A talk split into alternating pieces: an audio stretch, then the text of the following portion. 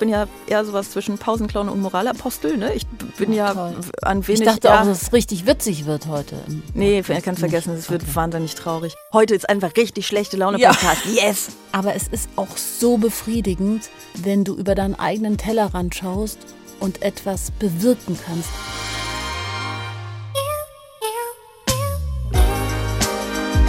Extra 3. Bosettis Woche.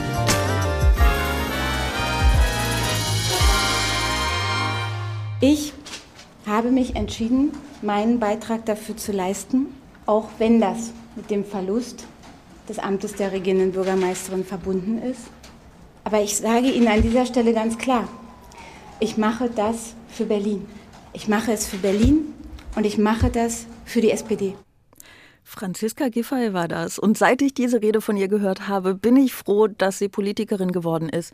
Sie hätte ja auch Schauspielerin werden können. Nein, ich glaube ihr jedes Wort, wobei ich unsicher bin, ob sie Berlin oder auch der SPD wirklich einen Gefallen damit tut, jetzt in Koalitionsverhandlungen mit der CDU einzutreten. Ich fürchte, wir werden es erfahren, aber noch nicht diese Woche. Herzlich willkommen zu Bosettis Woche, dem Extra 3 Podcast. Mein Name ist Sarah Bosetti und ich darf mit meiner heutigen Gästin wieder über alles sprechen, was diese Woche wichtig war und ist. Sie ist Journalistin. Sie moderiert seit neun Jahren den Weltspiegel im ersten und leitete jahrelang das ARD-Studio in Teheran. Nathalie Amiri ist heute da. Äh, beziehungsweise du bist, ähm, hallo Nathalie. Hallo.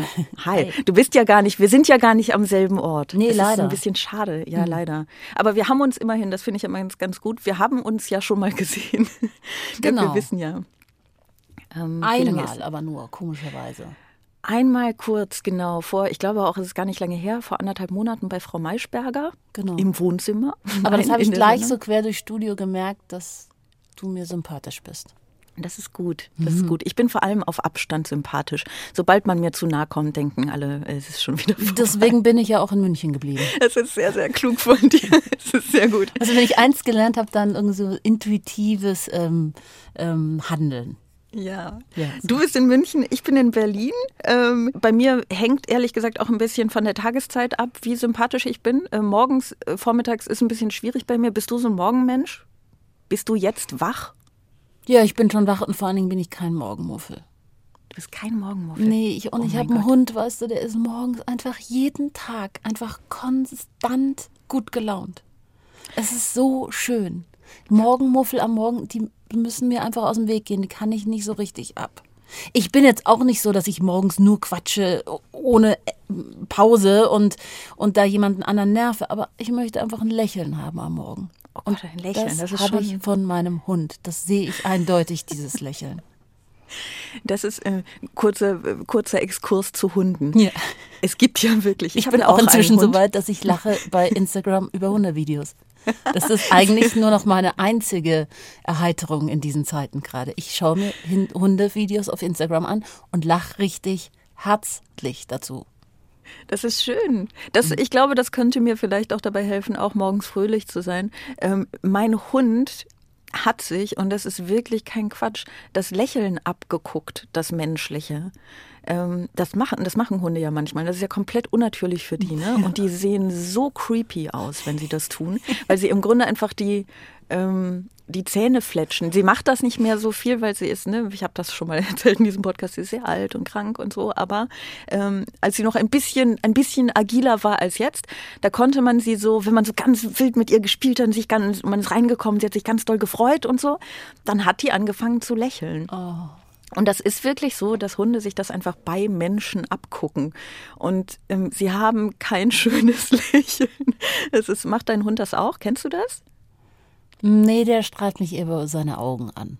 Okay. So. Das ist ein Aber ich, ich kann sie mich schon besser. wieder totlachen, wenn ich mir deinen Hund vorstelle, wie er dieses äh, menschliche ähm, Lächeln nachmachte. Also äh, das, ich glaube aber, das hängt auch damit zusammen, dass ich gerade irgendwie so ein bisschen enttäuscht bin von allen Menschen und von der Politik und von der Welt und irgendwie ist alles so düster und ähm, Hunde sind einfach so so lieb. Ja, So. die wissen das vor allen Dingen auch. Ne? Die wissen das alles nicht. Das hilft, glaube ich, ein bisschen. Aber es ist gut, dass so. du das sagst, denn wir wollen ja tatsächlich ähm, eigentlich genau darüber sprechen. Neues vom Weltuntergang. Es geht um die Klimakatastrophe. Ich habe so gedacht, wir, wir begleiten diese Klimakatastrophe wohlwollend äh, und berichten, was da gerade so, was da so äh, gerade passiert. Ähm, vor allen Dingen auch politisch. Also jetzt gerade ist es ja äh, so, dass Herr Wissing, Bundesverkehrsminister Volker Wissing, überraschenderweise doch nicht so richtig viel Lust auf das Verbrenner aus hat. Ähm, Robert Habeck möchte ab 2024 den Neueinbau von Öl- und Gasheizungen verbieten und der Oberbürgermeister von Hannover, Belit Unal von den Grünen, hat sich mit der letzten Generation geeinigt, keine Straßenblockaden mehr. Dafür unterstützt er ihr Anliegen. Also ich verspüre und bekomme auch sehr viel Rückmeldung, dass viele Menschen erleichtert sind, dass wir jetzt endlich an einem Tisch sind, dass wir sprechen, dass wir uns wieder auf den Klimaschutz vor allem konzentrieren. Und darum muss es aus meiner Sicht gehen. Du hast eben, äh, als du auf dem Weg ins Münchner Studio warst, hast du mir geschrieben, du hast äh, heute Morgen mit ihm gesprochen, richtig? Ja, weil du mir gesagt hast, dass wir darüber sprechen und ich ja die ganze Zeit meine Augen im Iran und in Afghanistan bei den Frauen habe und bei den geopolitischen Riesenthemen. Und dann dachte ich mir, ich, ich spreche mal kurz mit ihm und ich hatte das Glück, dass ich ihn vor zwei Monaten, glaube ich, auch in Bezug auf Iran kennengelernt habe. Deswegen habe ich gesagt, hey, bitte, könnten wir mal kurz sprechen? Ich möchte es ähm, einfach aus der Sicht auch von Ihnen hören. Und äh, ich fand's wirklich, also ich habe dir ja vorher gesagt, ich bin so ein bisschen so ein bisschen verzweifelt, so auch von der Politik und von der, von wenig ehrlichen Politikern. Und ich sehe Pressekonferenzen und gleichzeitig weiß ich, was dann vor Ort zum Beispiel, also in Bezug auf die Außenpolitik, dann eigentlich wirklich in der Realität los ist. Und ich habe, ich bin da mit einem ganz guten Gefühl rausgegangen, weil er hat gesagt, naja, ich habe mich halt einfach mit denen hingesetzt und habe mir ihre Forderungen angehört und habe dann gesehen, wir sind ja gar nicht so weit entfernt, so von dem, was sie wollen und was wir wir auch in der Politik versuchen gerade umzusetzen, also in Bezug auf Tempolimit und, und ähm, und, und ähm, Kohleausstieg und so weiter. Und ähm, dieses sich einfach mal hinsetzen und, und den anderen anhören und darauf eingehen. Ich meine, er sagt, gut, wir haben halt jetzt Frieden in Hannover. Die Proteste haben irgendwie Anfang Februar begonnen und es war echt anstrengend und es waren sehr viele unschöne Szenen, ähm, die, die, die wir da auch in den Medien dann hatten. Und ähm, jetzt haben wir uns hingesetzt und es ist Frieden, äh, während äh, woanders das Ganze noch weiter eskaliert, weil man sie halt nicht anhört. Und er meint, er glaubt, dass er der Erste war, der sich mit ihnen wirklich hingesetzt hat und ihnen mal zugehört hat. Und ähm, das Ganze eben dann von dieser Polarisierung, die ja ablenkt vom Klimaschutz, ähm, auch das Ganze entschärfen konnte. Ja, also erstmal großes Lob für deine Art der Recherche. so andere Leute lesen dann Zeitungen, so wie ich, mhm. und du fragst einfach den Mann, um den es geht. Sehr gut. ähm, ja, äh, ja, ja, ja, ja. Ich, ähm, ich stimme dem eigentlich ähm, komplett zu. Ich habe mir nur eine Frage gestellt. Ähm, also ich stelle mir nicht die Fragen, die jetzt gerne ähm, die jetzt so gerne in, in der Welt und ich weiß nicht, in einigen anderen ähm, Zeitungen auch gestellt werden, ob das nicht Erpressung ist und ob er dem jetzt nicht nachgibt und so. Das halte ich alles für völligen Unsinn, weil ich glaube auch dieser viel zu seltene Vorgang, dass sich dann ähm, zwei Parteien, zwei Seiten eines Konflikts, wie auch immer, äh, einfach an einen Tisch setzen und darüber sprechen und Gemeinsamkeiten suchen in den Zielen, ne? ähm, der ist in keiner Weise verwerflich. Im, Gegensatz, Im Gegenteil, der sollte viel häufiger passieren. Ähm, ich habe mich nur gefragt, ob dieser, dieser Austausch das Beste ist. Also ob der Deal sein sollte, ich trage euer Anliegen weiter ähm, und setze mich dafür ein und dafür hört ihr auf zu protestieren. Oder ob das Anhören nicht einfach so und das Weitertragen, wenn man das Anliegen für vernünftig hält, nicht einfach so passieren sollte, ohne zu sagen, deswegen solltet ihr jetzt aufhören äh, zu protestieren. Verstehst du, was ich meine? Und ich sage das nicht, weil ich großer Fan der Protestform wäre, sondern weil es dadurch plötzlich überhaupt, also es wird dadurch angreifbarer weil dadurch es einen Austausch gibt. Also es, dadurch gibt es erst einen, der macht das doch nur, damit die aufhören, spricht, sie erpressen ihn. Oder denke ich jetzt zu sehr um die Ecke? Also vielleicht ja, weil wenn sie aufhören zu protestieren, wenn die Politik sie hört und die Politik daraufhin was ändert, ist es mir eigentlich egal, wie das Ganze zustande gekommen ist, aber es hat doch einen Mehrwert. Das stimmt. Vielleicht habe ich zu viel um die Ecke gedacht, aber ich habe äh, irgendwie äh, das mein mein Problem äh, bei dieser ganzen Debatte um man muss ja sagen, tatsächlich um die letzte Generation und viel zu wenig um Klimaschutz, ist, dass ähm, die Aktionen häufig so angreifbar sind. Ähm, Dumm was natürlich auch. Also ich habe mich auch darüber voll geärgert und ganz ehrlich, wenn am Münchner Flughafen die sich an der Landebahn ankleben und daraufhin die Flüge nicht mehr gehen und ich müsste in so einem Flugzeug eigentlich sitzen, um zum Beispiel ähm, zu einer Maischberger Sendung zu kommen, um über die Proteste der Menschen im Iran, die gerade um ihr Überleben kämpfen, zu sprechen und ich würde diesen diese Sendung verpassen und dadurch auch die Reichweite verpassen, dann würde ich mich wahnsinnig ärgern darüber. Ähm, ich Wirklich, ich ähm, finde auch mit diesem Apfelmus äh, haben sie mit Apfelmus haben sie doch Klimt oder so auch beschmiert. Also es war, es war glaube ich Kartoffelbrei und äh, Tomatensuppe, aber vielleicht war auch So. Apfelmus dabei, man Also, weiß es nicht. irgendwas- Wobei man da also- sagen muss, da waren da waren Glasscheiben vor, ne? Also sie haben ja, nie die Gemälde selbst. Aber das sind so, so Aktionen, die einen in erster Linie ärgern, ja. Aber dass man, aber ich, ich habe auch mit Eltern von, äh, von, von Kindern, die bei, den, bei der letzten Generation mitmachen, gesprochen. Das sind wirklich so gut bürgerliche ähm, Menschen, äh, Familien, das sind keine, das sind keine asozialen, das sind keine Terroristen, wie sie von manchen ben- benannt werden. Das sind einfach Kinder, die fast in Depressionen geraten, weil sie sich wirklich Sorgen machen um die Zukunft der Welt, ja, und um, um, um, die, um das Klima und um die Klimakrise.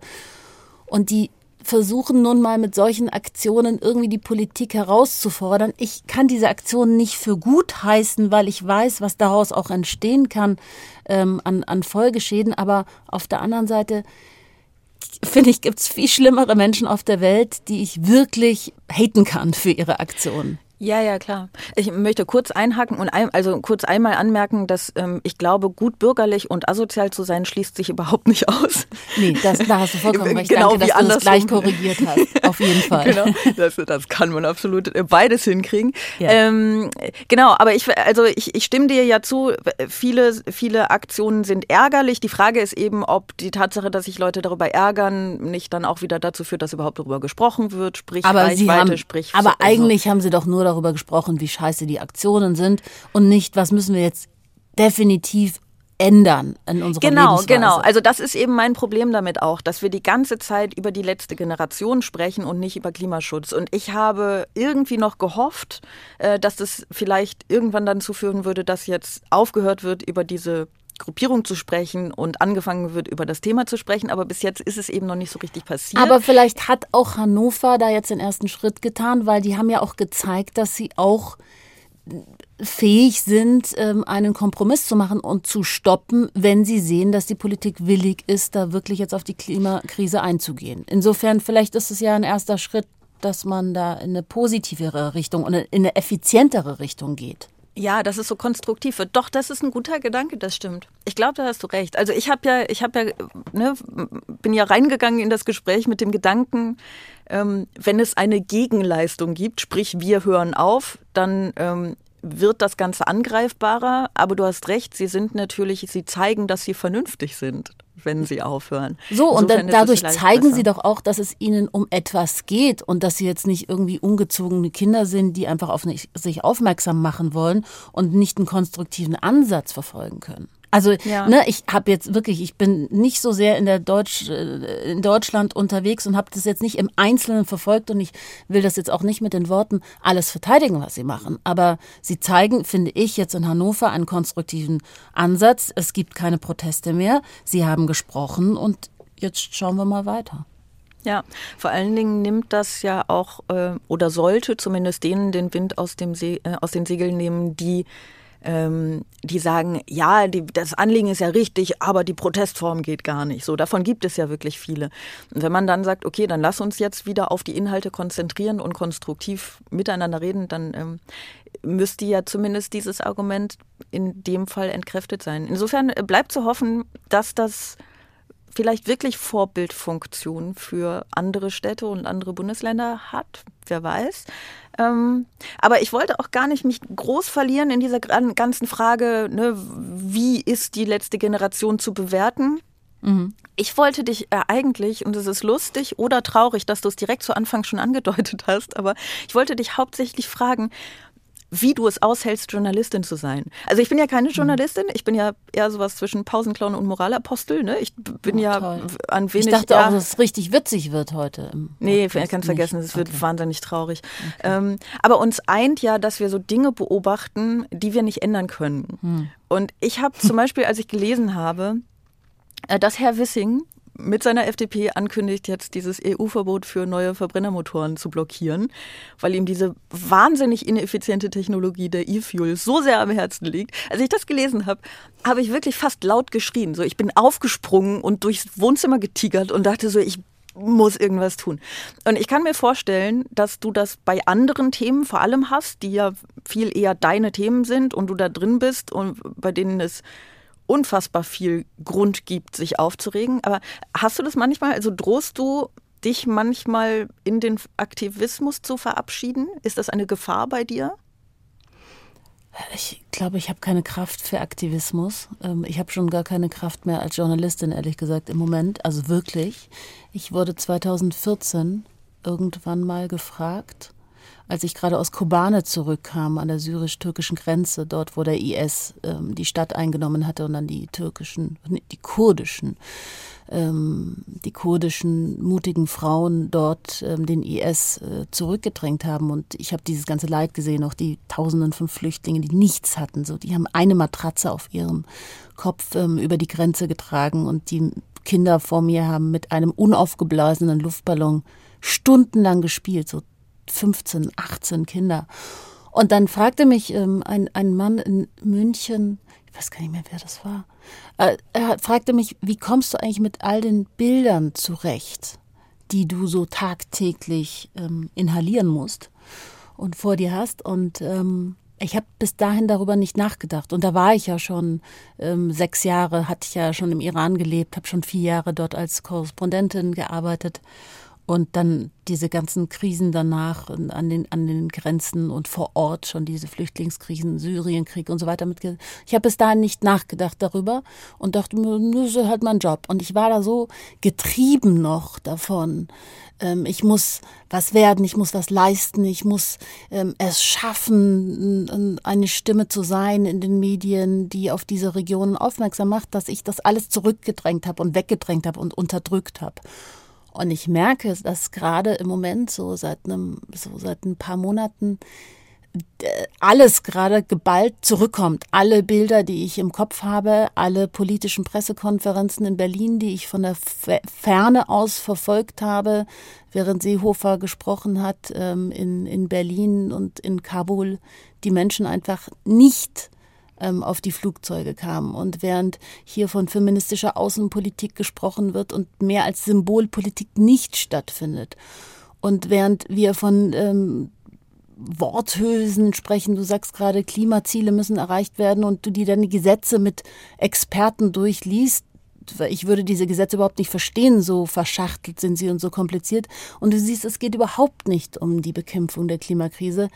Und da muss ich unglaublich aufpassen, dass ich nicht zynisch werde und dass ich nicht aufgebe, dass ich nicht sage, komm, es bringt doch sowieso nichts, weil das möchte ich nicht. Also, aber irgendwoher muss ich auch wieder neue Kraft bekommen. Insofern ist es gerade ähm, wirklich, ähm, wirklich frustrierend und belastend. Und dann sehe ich mir aber die gerade die Frauen im Iran an und die und die jungen Mädchen mit welcher Kraft sie weiterkämpfen, obwohl sie in Gefängnissen vergewaltigt werden, obwohl sie niedergeprügelt werden in den, in den Städten bei den Protesten, obwohl sie ähm, eingeschüchtert werden und, und jetzt diese Giftgasanschläge auf Dutzende von iranischen Schulen passieren, von islamischen Re- Extremisten. Äh, und dann denke ich mir, also Entschuldigung mal, du lebst hier in der Demokratie, du hast das Recht, deinen Mund aufzumachen, du hast das Recht, Journalistin zu sein, du musst nicht Angst haben vor dem Geheimdienst, der dich aus dem Bett zieht. Du hast gefälligst nochmal jetzt hier nicht so das Opfer zu spielen, sondern einfach stark zu sein. Und dann äh, ziehe ich mich wieder ein bisschen gerade und laufe weiter, aber ja, einfach ist es nicht. Einfach ist es nicht. Ähm, die Frage ist, aber du, du klingst gerade wie, du steckst in der Frage, du hast die Antwort aber vielleicht selber nicht. Ne? Die Frage ist, woher du die Kraft dann wieder nimmst. Weil die, also ich glaube, du hast natürlich völlig recht mit deiner Selbsteinschätzung, dass du letztlich doch ja auch privilegiert bist. Ne? Also du hast ja, du bist ja frei und du kannst diese ganzen Dinge ja tun. Aber ich glaube, dass das nicht reicht, um sich selber Kraft zu geben, weil das bleibt mhm. ja zermürbend und du siehst es ja trotzdem alles. Ähm, ich wundere mich darüber, dass du sagst, ähm, du hättest nicht die Kraft für Aktivismus, weil ich mir vorstellen kann, es ist, da, dass es dass du dich an manchen Stellen fast zurückhalten müsstest, um nicht aktivistisch zu sein. Ja, so, ne? also ja, aber ich möchte, ich möchte, also ich, ich denke, dass ich ähm, in den letzten Monaten gerade, wo äh, es wirklich um etwas richtig Großes ging. Also ich nenne das historisch, weil ich eben ähm, die Islamische Republik, ich bin ein Kind der Revolution, mein Vater ist ja Iraner, meine Mutter ist Deutsche, ich war immer wieder im Iran, ich habe den Kampf der Menschen dort für mehr Freiheit gesehen. Es ging sehr, sehr lange um Reformen, es ging sehr lange ähm, um Vorschläge an das Regime, damit sie wieder einfach leben können, ein bisschen mehr Luft zum Atmen haben. Das Regime ist nicht reformierfähig, sie sind ideologisch zu starr. Insofern ähm, reicht es jetzt den Menschen, sie haben gesehen, dass sie keine, ähm, keine keine Reformen durchbekommen und sie wollen auch keine Reformen mehr, sie wollen Regime Change. Und es ist so eine so eine große Sache mit so viel geopolitischen Auswirkungen, dass ich ähm, nicht mehr einfach nur neutral sagen kann, ja, ähm, das ist jetzt ein, ähm, ein Kampf der Bevölkerung gegen das Regime und dann einfach so, so unemotional das einfach wie eine DPA-Meldung vortragen, sondern ich kann meine Emotionen davon nicht trennen, weil es wirklich um etwas riesengroßes geht, wenn die Islamische Republik fällt, dann also das das das Vordergründigste, was jetzt, wo, wo der Fokus auch darauf liegt, dann wird Putin enorm geschwächt werden. Denn die ganzen Drohnen, die gerade über Kiew fliegen, kommen aus der Islamischen Republik. Und Putin schickt jetzt im März 24 Kampfflugzeuge der Islamischen Republik, was dazu führt, dass die gesamte Region auch weiter aufrüstet. Also diese neuen besten Freunde, und das ist eine strategische Allianz eher, aber durch die Isolation des Westens sind sie eben jetzt sehr, sehr eng aneinander gerückt. Ähm, es ist enorm, ähm, es ist eine enorm starke Allianz geworden, die einfach gegen den Frieden der, der, der Welt arbeitet. So, zum einen. Zum anderen die permanente Bedrohung für Israel. Zum, zum dritten die, die, der Irak, der seine Politik nicht selber bestimmen kann. Der Stellvertreterkrieg im Jemen, der dort geführt wird. Assad-Unterstützung durch die Islamische Republik. Terrorfinanzierung durch die Islamische Republik.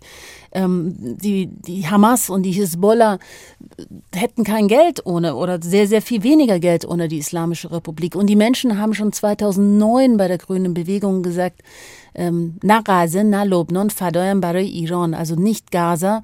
Und damit meinen sie die Hamas, nicht der Libanon und damit meinen sie die Hisbollah, sondern mein Leben gehört dem Iran. Sie möchten diese Terrorfinanzierung des Regimes nicht. Sie haben damit nichts zu tun. 81 der Iranerinnen und Iraner haben jetzt laut einer Umfrage, gäbe es ein Referendum, gesagt, dass sie Nein ankreuzen würden zur Islamischen Republik. Und weißt du, Sarah, ich glaube, dass wir so zugeschüttet werden von allen Kanälen, ähm, soziale Medien, Zeitungen, Radio, ähm, allein über WhatsApp, was mich an, an Nachrichten, ähm, ähm an Nachrichten an mich herangetragen werden, wenn ich da nicht ein bisschen äh, lauter und emotionaler ähm, berichte, was dort passiert und wie historisch das Ganze ist, dann hört mir auch keiner zu. Und ich das möchte ich mich auch. auch gar nicht dafür entschuldigen oder, oder besser gesagt, ich möchte mich gar nicht dafür verteidigen, dass ich so berichte, wie ich berichte. Und ich bin keine Aktivistin. Ich, ich bin, ich, ich organisiere keine Demonstrationen, ich rufe nicht zu Petitionen auf. Ich sage nur, Leute, ich habe da neun Jahre gelebt. Ich weiß, um was es geht. Hört mir zu, denn über mich könnt ihr vielleicht etwas begreifen, was dort gerade passiert. Die Menschen kämpfen für Demokratie, für Freiheit, für etwas, was, was wir hier jeden Tag leben, ohne darüber nachzudenken, in welchem Luxus wir leben. Und die Menschen wollen Teil des Westens werden. Und das in einer Welt, in der sich gerade jeder vom Westen abwendet. Ja, also wenn wir, wenn wir anschauen, wer da gerade ähm, auf der neuen Seidenstraße durch die Chinesen vereint wird, sind das zwei Drittel der Weltbevölkerung. Wir sind im Grunde genommen die Außenseiter ähm, auf der Welt. Nur durch unsere eurozentristische Denkweise äh, begreifen wir das gar nicht. Dann heißt es auf der Münchner Sicherheitskonferenz, wir müssen den globalen Süden abholen. Der globale Süden, der zeigt uns inzwischen den Mittelfinger und sagt, wir wollen uns nicht mehr bevormunden lassen von euch. Wir machen jetzt unsere eigenen Allianzen und wir machen jetzt unsere eigene ähm, Politik und wir gucken jetzt mal auf uns. Weil wir sind übrigens auch die Ersten, die vom, ähm, von der Klimakrise betroffen sind. Insofern ähm, muss ich da einfach ein bisschen lauter sein. Und wenn das dann manche ja. Menschen mit Aktivismus ver verwechseln, dann ähm, ist es deren Problem. Die Welt ist einfach zu zu schlimm geworden und zu kompliziert, dass ich mich damit noch beschäftigen will. Ja, ähm, das, ähm, habe ich dich voll gelabert. Ne? Sorry. Nee, ja, es, äh, nein, hast du nicht. Ähm, du hast einfach nur äh, interessante Dinge gesagt äh, und das ist völlig richtig. Das kann man auch mal am Stück machen, ohne dass Frau Bosetti dazwischen quatscht. So, Oder sollte man auch ohne zu atmen.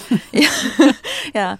nee, ähm, ich möchte nur, damit es nicht als Missverständnis im Raum steht. Ich habe das nicht als Vorwurf gemeint, weil ich den Eindruck hätte, dass du es mhm. tun würdest, sondern ich habe die Frage so gemeint, dass ich mir, also dass ich es schon schwierig finde, manchmal, ähm, auch in Bezug auf die Dinge, die zum Beispiel beim mangelnden Klimaschutz passieren. Mhm. Ich habe das schon und du bist erstens beruflich natürlich viel, viel mehr drin ähm, in den schrecklichen Themen auch einfach dieser Welt. Und du bist, du hast es ja auch erwähnt, äh, durch deinen sehr intensiven Bezug zum Iran familiär und weil du da gelebt hast einfach, bist du ja auch emotional ganz anders da drin. Und ich kann mir kaum vorstellen, wie schwierig es sein muss, dann auch nur noch ein Mindestmaß an, an ähm, äh, Objektivität, ist ja sowieso so ein mhm. Wort, ne? aber an Neutralität ist auch so ein Wort, wie auch immer, eins mhm. von beidem äh, zu wahren. Also kein, kein Vorwurf meinerseits, auch gar nicht der Eindruck, dass du irgendwie zu laut wärst, sondern einfach nur das Gefühl, wie um alles in der Welt will man das noch schaffen? Also ich habe ähm vielleicht habe ich da auch jetzt gerade so lange drauf geantwortet, weil ich mich selber immer auch wieder frage, wie wie bist du bist du gerade nicht zu, zu, laut, ja. Und die Neutralität oder Objektivität ist ja auch etwas, hat ja auch etwas Gutes ähm, bei bestimmten Themen. Aber weißt du, Sarah, ich habe als, als junges Mädchen das Tagebuch der Anne Frank gelesen. Und ich habe immer gesagt, ich hätte damals was gesagt. Und hätten wir bei Hitler neutral sein können oder objektiv? Also kann man bei Hitler objektiv sein? Weißt du? Hätten wir dann ja, von ja. den Autobahnen sprechen sollen, um das Ganze zu relativieren, was er macht? Also, wo ist bei wirklich solchen menschenverachteten Diktatoren wie, wie Hitler, wie, wie, wie Ali Khamenei, wie, wie Putin, kann man da neutral bleiben? Vor allen Dingen, was bedeutet auch neutral? Also mir ist das in der Berichterstattung über ähm, die, die Proteste im Iran auch wirklich aufgefallen, dass es erstens von Anfang an sehr schwierig war, ähm, überhaupt Informationen zu bekommen. Ich habe dann auch wirklich ganz viel so auf Insta Videos ge gesehen von von, ähm, von, von Leuten, die, die das irgendwie auf TikTok oder Insta oder wie auch immer geteilt haben und so, aber sehr wenig journalistisch aufbereitetes Material, sondern mhm. du musstest dich schon quasi durch die Originalaufnahmen kämpfen. Ähm, oder dann auch wirklich, dann hast du so eine so eine Meldung bei der Tagesschau, die natürlich ähm, mhm. die versuchen möglichst aber äh, also das die, die ganz häufig, genau, die ganz häufig erstmal die die Regime-Version als, äh, naja, ist nicht bestätigt, aber das Regime sagt das und das äh, darstellt. Und dann musst du halt schon so ein bisschen zwischen den Zeilen lesen, dass das vermutlich völliger Bullshit ist. so. Und da stellt und, sich natürlich unser ganzes journalistisches Handwerk mit unseren Prinzipien und unseren auch wie wir vorgehen schon auch in Frage in Bezug auf solche Regime. Ich meine, ich war dort vor Ort. Dann sagt Ahmadinejad, Israel muss von der Landkarte getilgt werden, ja, und dann und, all diese Propagandameldungen, all das, was sie und all diese Drohungen, die eins zu eins dann zu übernehmen, weil es dort jemand gesagt hat, also gerade in Bezug auf die Propaganda, da waren zum Beispiel jetzt Anfang des Jahres 150 Frauen auf der weltweit ersten Frauenkonferenz im Iran eingeladen.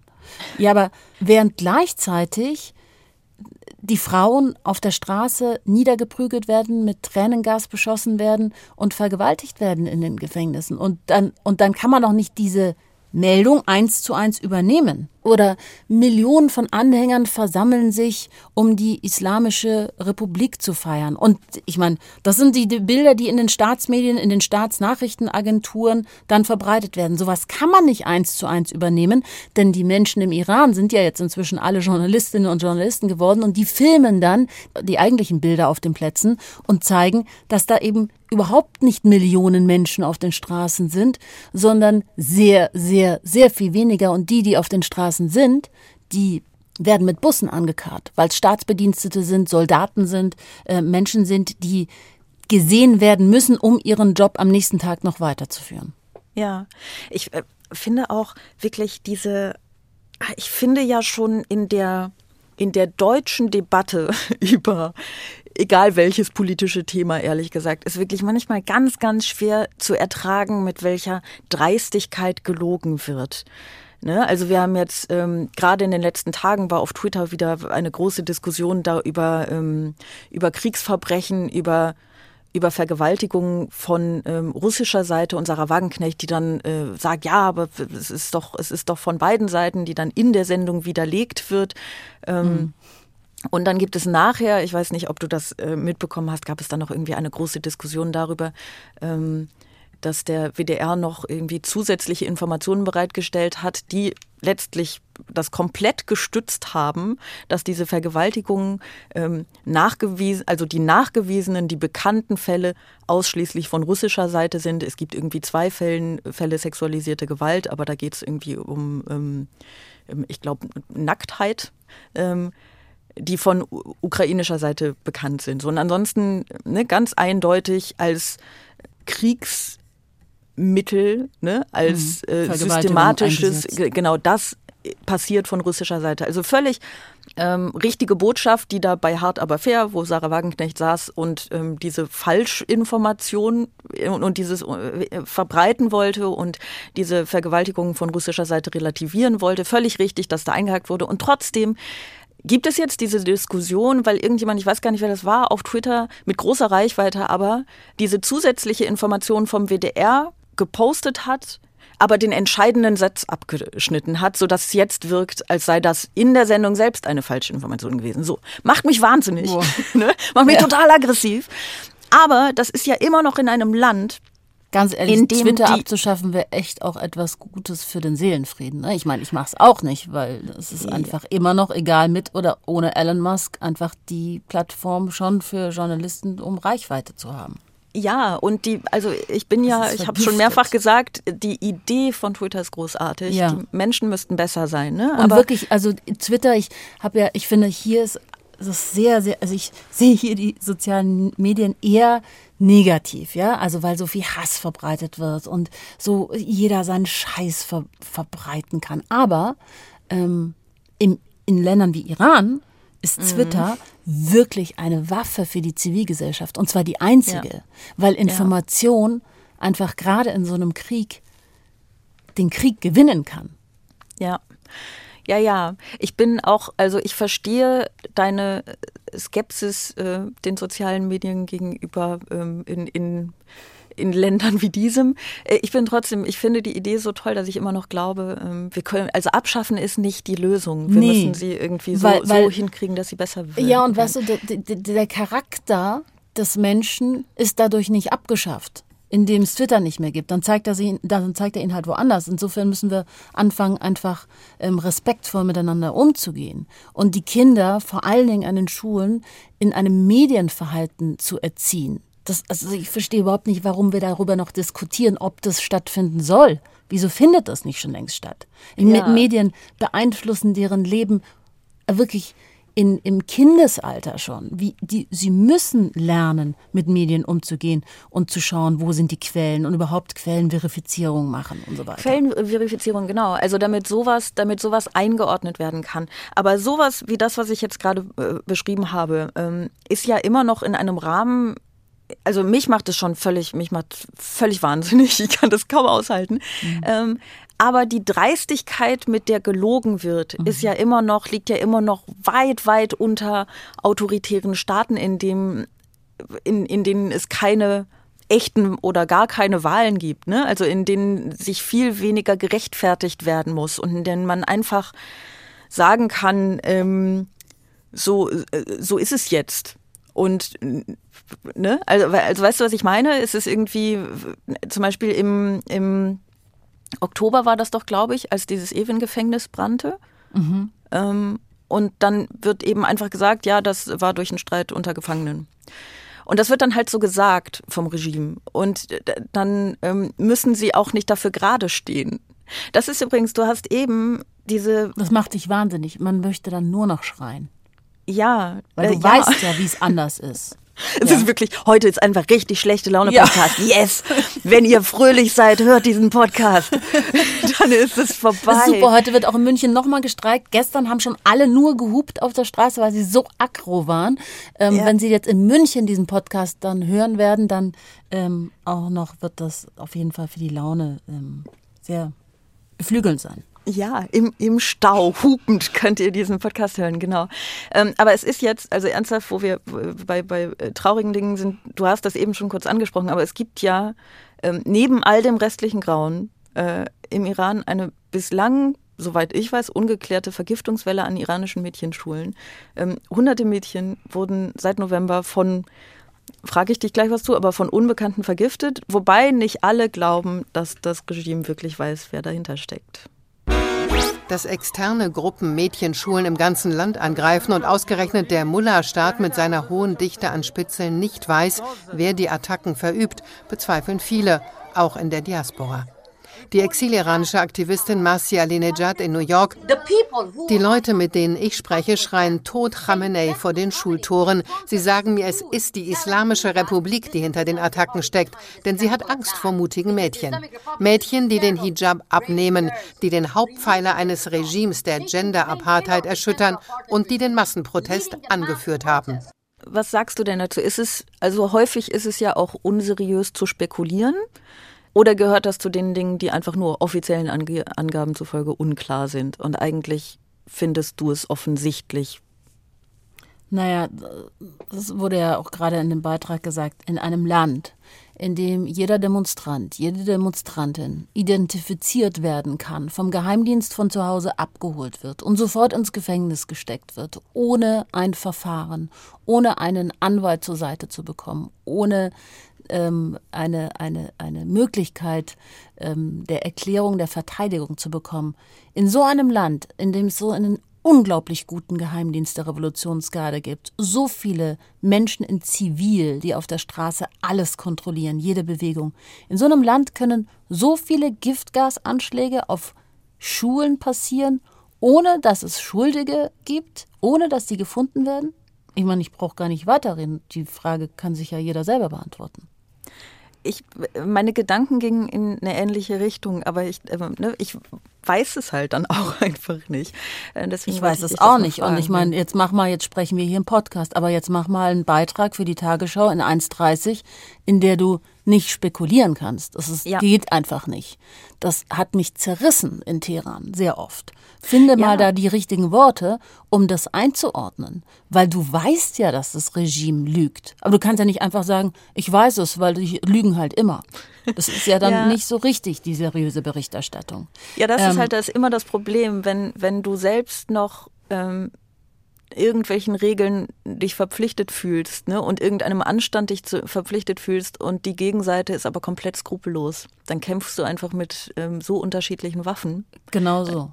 Ja, das ist ähm, also schon hart. Wobei ich, ähm, also jetzt bei allem Ernst des Themas, solche Tagesschau-Meldungen schon auch irgendwie ein bisschen lustig fände. Ne? Wenn man erstmal sagen würde, was das Regime ähm, für eine Version äh, der, der, der, der Wahrheit in die Öffentlichkeit gesetzt hat und dann immer aber dazu sagt, ist aber Bullshit.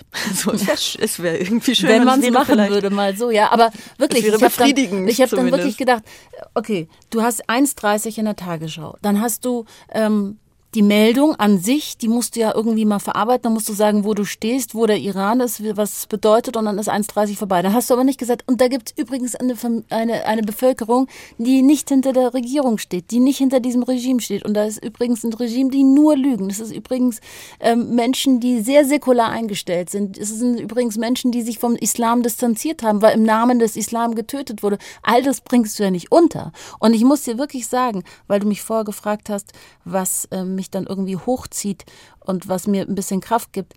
Ich hätte das nicht gedacht. Und eine Freundin sagte das zu mir, das wird dein Leben verändern. Aber als ich angefangen habe, Bücher zu schreiben und als ich dieses Iran-Buch geschrieben habe, hatte ich irgend, äh, hatte ich eine tiefe Befriedigung in mir gespürt, dass ich zumindest sagen kann, ich habe das jetzt alles mal gesagt und ich habe jetzt mal diese hochkomplexen Zusammenhänge niedergeschrieben ich meine, klar, also die Tagesschau kann ja nicht die Sendezeit verlängern und dann monothematisch über Iran berichten. Sie müssen Ja. die Welt abdecken. Aber du kommst so oft dir dann als Korrespondentin, es ist so unbefriedigend, weil du denkst, es ist so viel komplexer, es ist so viel komplizierter, wir müssen in die Tiefe gehen. Und das hat mich sowohl beim Iran-Buch als auch beim Afghanistan-Buch unglaublich befriedigt, dass ich da die Möglichkeit hatte, lange in die Tiefe zu gehen, zu recherchieren und dann etwas zu schreiben, was dem Ganzen gerecht wird. Ja, ähm, zwischen zwei Welten heißt das Iran-Buch, richtig? Ja. Genau, lest das alle. Kurze Buchwerbung zwischendurch. Zumindest ist es, also es ist wirklich die Grundlage für genau das, was gerade passiert. Also man versteht den Iran danach. Und ich, ich bin ja so eine Verfechterin des Auslandjournalismus. Ich denke, wir müssen viel mehr über die Welt wissen, über die geostrategischen Zusammenhänge, über Geopolitik an sich müssen wir viel mehr Verständnis haben, weil es betrifft uns in einer globalisierten Welt. Es kommt alles auf uns zurück. Insofern ähm, insofern, ja, wenn wir das verstehen wollen, dann brauchen wir die Vorkenntnisse. Ja, warum ist der Iran da, wo er ist und ähm, wie, wie sich das alles aufgebaut hat, warum die Menschen jetzt nicht mehr können und so weiter. Ja. Ja, auch gerade so, so Aspekte, wie du, ähm, äh, die hast du, äh, die hast du vorhin mal kurz genannt, ne? diese Sache, die, die Verbindung zu Russland und so. Ich erinnere mich noch daran, vielleicht war das auch September oder Oktober, es war äh, relativ früh auch. Ähm, da hat der luxemburgische Außenminister Asselborn irgendwie gesagt, wenn jetzt der Iran aber diese Kamikaze-Drohnen nach Russland ähm, liefert, dann, dann werden wir aber über mehr als Sanktionen äh, für Einzelpersonen sprechen. So, und was ist Und das- passiert? Gar nichts. Ja, aber äh, also schlimm, noch schlimmer, aber schlimm genug ist ja schon, dass überhaupt dieser Gedanke da ist. Also, dass es überhaupt gegeneinander abgewogen werden muss, ne? Aber dass, das, dass es dann schlimm ist, wenn Ach so, sie, dass dann die äh, Kamikaze-Drohnen ähm, mehr gewichten als die Menschenrechte. Genau, die Menschenrechte im Land selber, Ja, die ja. sind uns, ja komm, ach, wir sanktionieren jetzt irgendwie ein paar Aber Leute, damit es irgendwie gut aussieht. Also Menschenrechte sind genau nur dafür da, als Worthülse in politischen Reden zu fungieren. Um Das ist der Menschenrechte. traurigste Podcast der Welt. Du hast völlig recht. So, ja. ich, und wirklich, ich dachte mir, du könntest mich aufheitern, aber la, wenn wir natürlich über die Themen reden, die in meinem Leben so akut sind und aktuell dann Menschenrechte kommen genau nur in den politischen Reden vor und es geht nie um Menschenrechte. Schau geht ja mal, wie viele afghanische um Frauen, Frauenrechte, ja, und schau ja mal, wie, also schau mal jetzt, frag mal das Auswärtige Amt und die Innenministerin, wie viele afghanische Frauen gerade noch nach Deutschland gebracht werden, die kein Leben mehr haben, denen alles genommen wurde, die zu Hause eingesperrt werden und die einfach nicht einmal mehr studieren dürfen, geschweige denn zur Schule gehen. All das.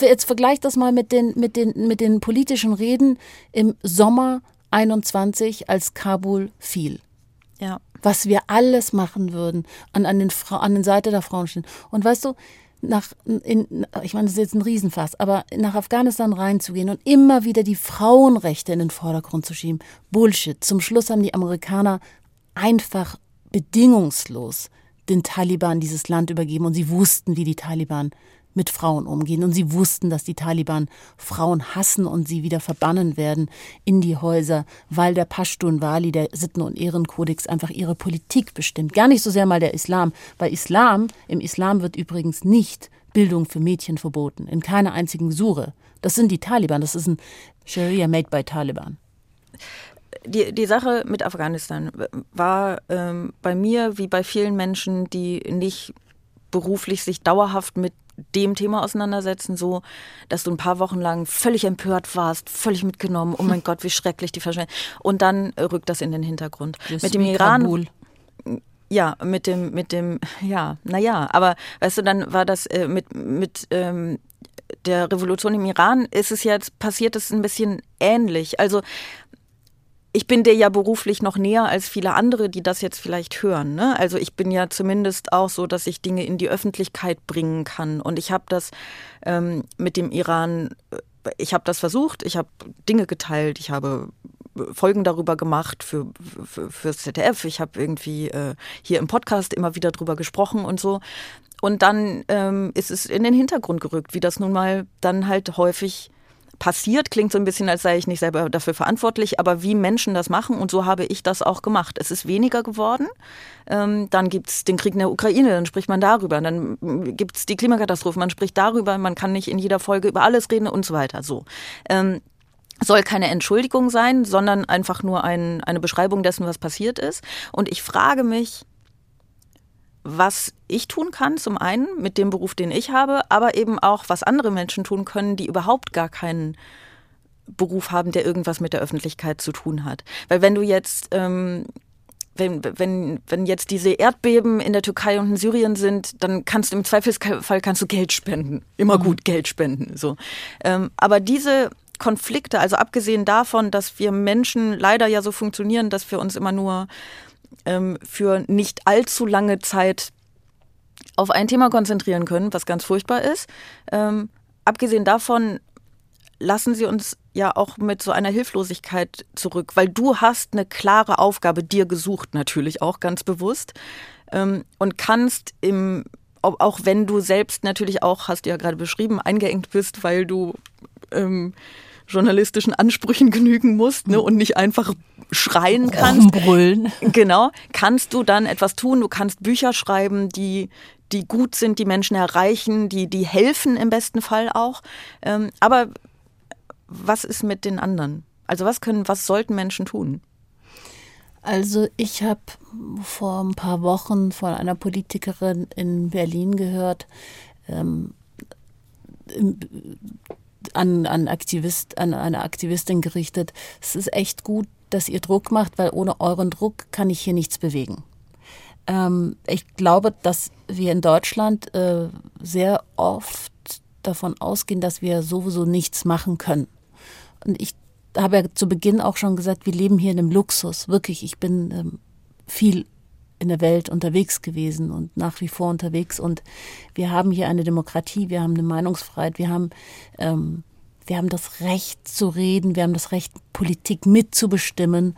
Und aufgeben, finde ich, ist keine Alternative und zu sagen, oh, ich kümmere mich jetzt lieber um meine Grill-Session in meinem kleinen Vorgarten, ähm, in meinem äh, Reihenhaus, das ich mir mit meinem Bausparvertrag äh, irgendwie finanziert habe, sondern so rauszukommen aus dem, aus dem Sofa, aus dieser Phlegmatie und zu sagen, hey, ich kann was bewirken. Ich bin hier in einer luxuriösen Situation. Klar haben wir auch unsere privaten Probleme und unsere, weiß nicht, dann ist die Kita wieder zu und du kriegst dein Kind nicht äh, weg und dein Arbeitgeber sieht es überhaupt nicht ein, dass du äh, schon wieder äh, zu Hause bleibst, weil die Kita geschlossen hat. So, ich kann das verstehen, dass im Klein-Klein wir auch sehr, sehr viele Probleme alltägliche haben, aber aber es ist auch so befriedigend, wenn du, wenn du über deinen eigenen Tellerrand schaust und etwas bewirken kannst. Und du kannst etwas bewirken. Man kann sich zusammentun, man kann sich mit der iranischen Zivilgesellschaft ähm, verbinden, man kann sie, man kann sie stärken, man kann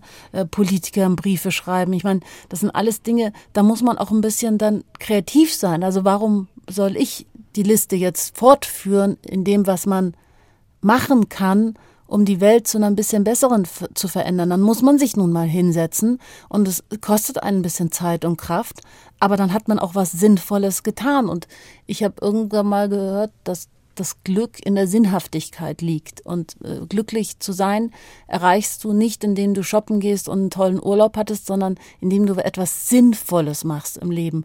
Und ich glaube, wenn wir das ein bisschen mehr ausprobieren, wieder etwas Sinnvolles zu machen und nicht nur ähm, zu konsumieren, dann vielleicht lächeln dann sogar am Morgen mehr Menschen.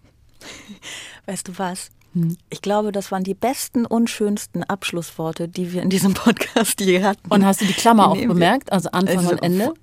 Hammer. Journalistisch Hammer, die Klammer auf jeden Fall. Dieser, dieser Spannungsbogen, der dadurch, und du hast ihn geschlossen, es ist richtig, richtig gut. Aber wir sind noch nicht ganz am Ende, denn es gibt ja tatsächlich zum Abschluss, Abschluss ähm, dieses Podcasts immer noch das hier. Eine letzte Frage. Machen wir, machen wir ganz schnell und knackig heute. Ähm, die Idee ist, ich stelle dir eine Frage und du stellst mir eine Frage. Ähm, möchtest du anfangen oder soll ich? Fang du an. Okay. Was wärst du geworden, wenn nicht Journalistin? Wahnsinnig gern Hotelbesitzerin. Uh, Ja, dann hätte ich die Welt bei mir in der Lobby ver. Ich liebe auch Lobbys. Ich könnte den ganzen Tag in Lobbys sitzen und einfach mir die Leute anschauen. Mit niemand, ich möchte mit niemandem reden, ich möchte einfach nur sie beobachten. Überhaupt möchte ich einfach nur beobachten und nicht mehr reden ab heute. Schweigen, einfach schweigen. Andy Warhol hat einmal ein Jahr lang geschwiegen und hat nur seinen Assistenten reden lassen. Cool. Dafür bräuchte man natürlich Einen einen, anderen Job. Assistenten, aber einen anderen Job, ja, auf jeden Fall. Das heißt, eigentlich möchtest du einfach mal ein bisschen das Gegenteil tun von dem, ähm, was du tust. Das ist sehr verständlich, aber es wäre ähm, auch ein bisschen traurig für die Welt. Das wäre natürlich, ähm, ich, ich glaube, es ist ganz gut. Es, ich glaube, ich, ich kann deine Kündigung nicht annehmen. Du musst leider noch ein bisschen weitermachen. Aber du könntest ja. Ähm, Also dann kannst du mich jetzt überzeugen mit deiner Antwort ähm, Okay. auf meine Frage, die ich dir stelle. Was hast du heute mitgenommen von dem Podcast? Uh. Ähm. Ich äh, drohe jetzt ein bisschen, mich im Pathos zu verlieren, aber ich würde sagen Motivation. Weil ich möchte jetzt nicht sagen, es, ist, es war alles ganz furchtbar deprimierend, ich habe die ganze Zeit geweint. Das stimmt auch.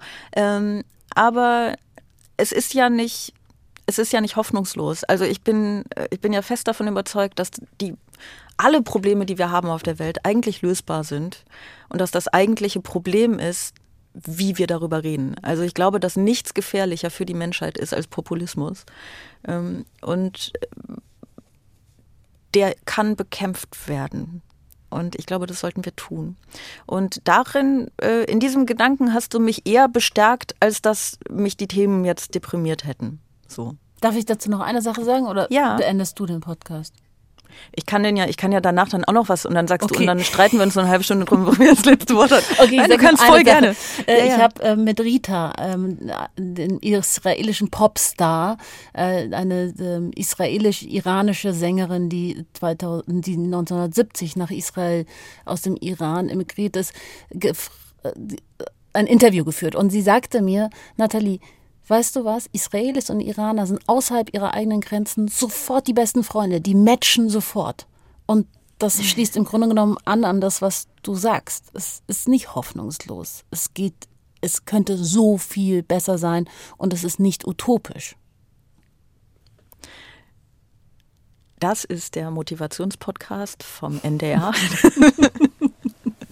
Es ist schön. Es werden, es, wir haben eigentlich haben wir einen Podcast voll mit schönen Abschlussworten gemacht. Nochmal schöne Abschlussworte, sehr schön. Äh, Das war Bosettis Woche für diese Woche. Ähm, Wenn ihr es auch sehr schön fandet, dürft ihr das wie immer schreiben an bosettiswoche.ndr.de. Wenn ihr es aus welchen Gründen auch immer nicht schön fandet, dann dürft ihr das wie immer nicht schreiben an bosettiswoche.ndr.de. Wenn ihr eine letzte Frage habt für den Gast der nächsten Woche, das ist Lorenz Meyer, dann dürft ihr sie an dieselbe E-Mail-Adresse schreiben. Ähm, Und ihr dürft diesen Podcast natürlich abonnieren, damit ihr keine Folge mehr verpasst. Und ihr dürft, ihr dürft so viel, es ist unglaublich, was ihr alles dürft. Ihr dürft nächste Woche Freitag natürlich wieder zuhören, denn dann gibt's die nächste Folge. Ähm, vielen Dank, Nathalie, dass du da warst, da wo du bist und mit mir gesprochen hast. Das ähm, ich würde jetzt sagen, das war schön und es stimmt auch, es war schön. Es war auch vor allen Dingen gut.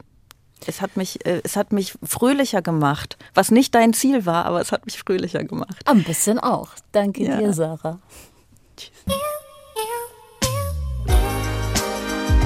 Extra 3. Bosettis Woche.